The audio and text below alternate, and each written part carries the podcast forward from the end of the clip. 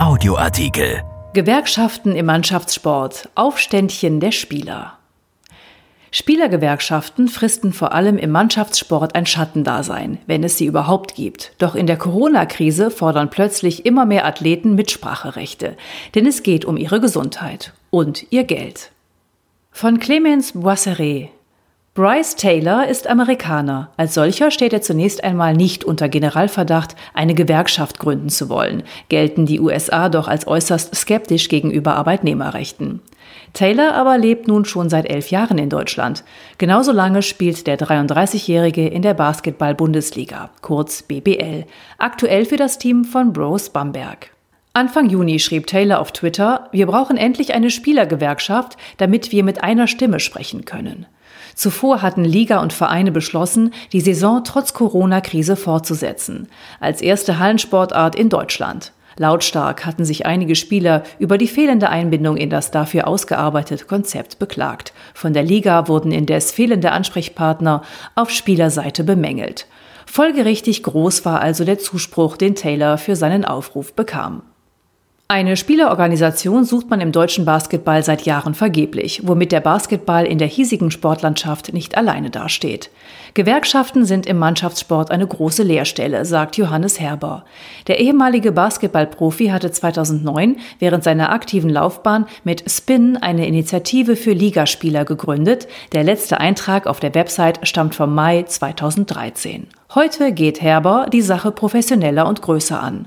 Als Geschäftsführer von Athleten Deutschland vertritt er Kadersportler aus dem gesamten Beritt des Deutschen Olympischen Sportbunds, kurz DOSB. Wir wollen die Bedürfnisse und Sorgen der Sportler in die Verbände tragen und dafür sorgen, dass diese bei Konzepten und Plänen berücksichtigt werden, sagt Herber und gibt als Ziel aus, wir wollen die deutsche Sportlandschaft entscheidend prägen. Das ist im Mannschaftssportbereich besonders schwierig. Im Basketball und Eishockey stehen vor allem nicht deutsche Spieler häufig nur für wenige Monate unter Vertrag. Eine Mitgliedschaft in einer Spielergewerkschaft spielt für sie keine Rolle. Hier fehlt es auch deshalb zurzeit an jeglicher Form von Interessensvertretung. Im Handball gibt es zwar seit 2010 das Spielerbündnis Goal, von professionellen Strukturen oder gar einer echten Gewerkschaft kann aber auch hier nicht die Rede sein. Das Engagement erfolgt ausschließlich ehrenamtlich.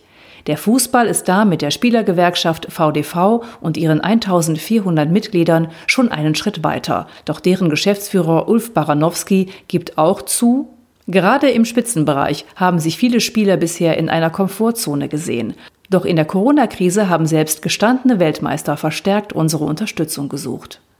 Schon seit 2006 besteht eine Kooperation zwischen der Deutschen Fußballliga, kurz DFL, dem Deutschen Fußballbund, DFB und der VDV. In der Corona-Krise wurde der regelmäßige Dialog zum Krisengipfel, in denen die Spieler ihre Forderungen und Sorgen mit Blick auf die Bundesliga-Fortsetzung einbrachten. Vom erfahrenen Nationalspieler bis zum jungen Zweitligaprofi waren ganz verschiedene Spielertypen dabei, erzählt Baranowski. DFL und VDV führten mit den Spielern beispielsweise eine Videokonferenz durch, an der auch der Leiter medizinischen Taskforce beteiligt war. Die Erfahrungen waren sehr positiv. Jetzt gilt es, die Spieler auch in anderen Bereichen stärker einzubinden, sagt Baranowski. Seit Corona den sportlichen Betrieb im ganzen Land stoppte, im Eishockey und Handball ganz zum Erliegen brachte, beschäftigt die Spieler in allen Ligen dieselben Themen. Der geforderte Gehaltsverzicht, gesundheitliche Sorgen bei Fortsetzung des Spielbetriebs und Fragen nach den Bedingungen, unter denen aktuell Basketball und Fußball und ab Herbst auch im Eishockey und Handball wieder professionell gespielt werden soll. Wir haben bislang ein großes Entgegenkommen gezeigt, sagt Johannes Bitter. Der Nationalspieler hütet in der Handball-Bundesliga das Tor des DBV Stuttgart. Seit die Liga im März ihre Saison vorzeitig beendete, hätten fast alle Spieler auf erhebliche Teile ihres Gehalts verzichtet und zum Teil noch zusätzlich Gehaltsstundungen zugestimmt, berichtet Bitter. Vor zehn Jahren war der 37-jährige Gründungsmitglied der Spielervereinigung Goal. In der aktuellen Phase der Unsicherheit lebt die bislang in der Öffentlichkeit kaum wahrgenommene Vereinigung plötzlich auf.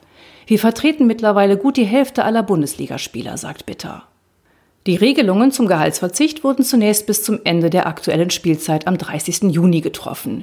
Wie es dann weitergeht, ist bislang unklar. Jeder Spieler müsste mit seinem Verein individuelle Lösungen treffen, doch um einheitliche Standpunkte zu vertreten, hat Goal mittlerweile eine Task Force bestehend aus acht Spielern gebildet.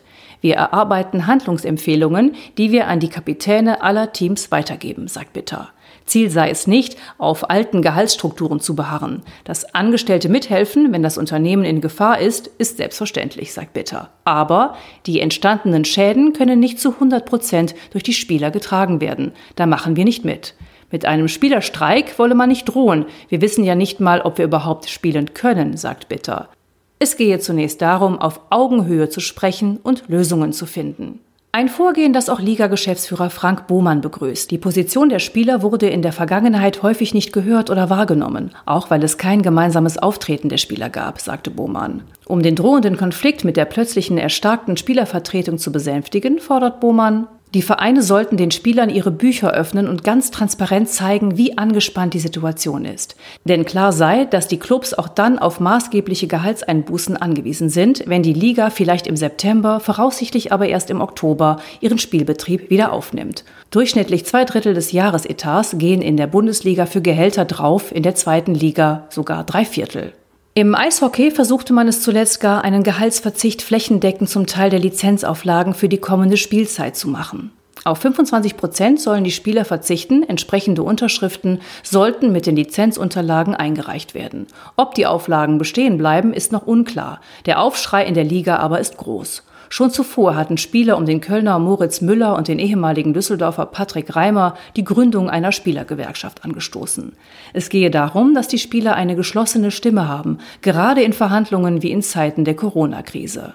Wenn nicht jetzt, dann nie, haben wir uns gedacht und sind zusammengerückt, sagte Reimer Mitte Mai. Mittlerweile hat die Initiative eine Vereinbarung mit den Handballern um Johannes Bitter abgeschlossen, die die Eishockey-Kollegen bei der Gewerkschaftsgründung unterstützen möchten. Denn mit dem Status quo ist auch Bitter nicht zufrieden. Unser Ziel ist es schon, irgendwann Tarifpartei zu werden, aber das ist der letzte Schritt. Vorher muss noch viel passieren. Tarifverträge zwischen Clubs und Spielern fordert die Fußballergewerkschaft VDV schon seit Jahren. Solche Vereinbarungen sind sogar als Zielsetzung in der Satzung verankert. Ein Tarifvertrag bietet Clubs und Spielern Rechtssicherheit, ob bei Vertragsstabilität, Vertragsstrafen, Absicherungen fürs Alter, der freien Arztwahl oder Vermarktungseinnahmen für die Bild- und Namensrechte der Sportler, sagte VDV-Chef Baranowski. Auch die von DFL und DFB angeregte Gehaltsobergrenze könne rechtssicher nur tarifvertraglich vereinbart werden. In Italien, Spanien, Frankreich oder England sind Verhandlungen und Verträge zwischen Spielern und Ligen längst üblich. In Deutschland fehlt bislang das Interesse, auch von Spielerseite. Baranowski sagt, die rechtlichen Voraussetzungen für Tarifverträge und Betriebsratsgründungen sind gegeben. Letztendlich liegt es an den Sportlern selbst, inwieweit sie diese Instrumente der Mitbestimmung nutzen wollen. Egal ob Fußball, Handball, Eishockey oder Basketball, in den vier großen Profiligen hat die Corona-Krise dazu geführt, dass sich die Akteure stärker mit ihrer Vertretung auseinandersetzen. Wie nachhaltig diese Entwicklung ist, bleibt abzuwarten. Vielleicht blicken Bryce Taylor und Co. aber doch mal zurück über den großen Teich. Ausgerechnet in den USA gehören die Spielergewerkschaften der großen Sportligen zu den mächtigsten ihrer Art, inklusive harten Verhandlungen und Streiks für bessere Tarifverträge. Ein Artikel von Clemens Boisseret, erschienen in der Rheinischen Post am 16. Juni 2020 und bei RP Online. RP Audioartikel. Ein Angebot von RP Plus.